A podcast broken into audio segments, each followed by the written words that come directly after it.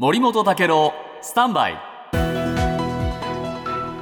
長官読み比べです、今日読売新聞の一面ですが、えー岸田首相が所得税の減税を検討しろというふうにですね、えー関係者に、えー指示をしました、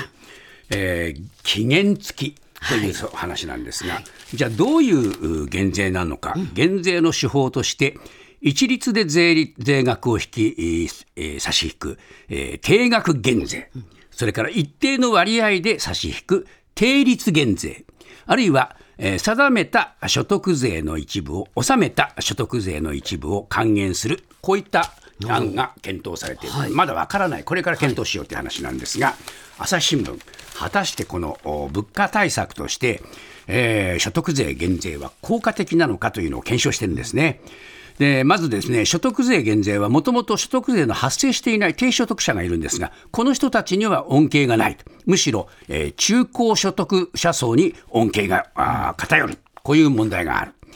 それからあじゃあえー給付金がいいんじゃないかっていうんだけども、給付金もですね、所得税を少しだけ納めている人たちにとっては、恩恵が十分に行き渡らない。だから非常に複雑になるというんですね。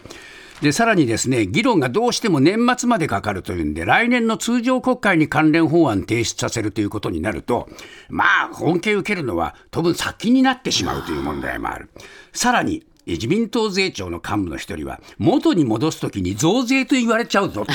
うんこれね、定率減税もですね、99年に始めて、え2007年に全廃されるまで続きました。あの、ガソリンの補助金も何度も延長を繰り返している。こんなことでいいのかというのと、えー防衛費のおために、えーこれ増税もいろいろか検討されてますよね。片っぽで増税、片っぽで減税、これ、整合性あるの？という問題は、朝日も、えー読売も共通して指摘しています。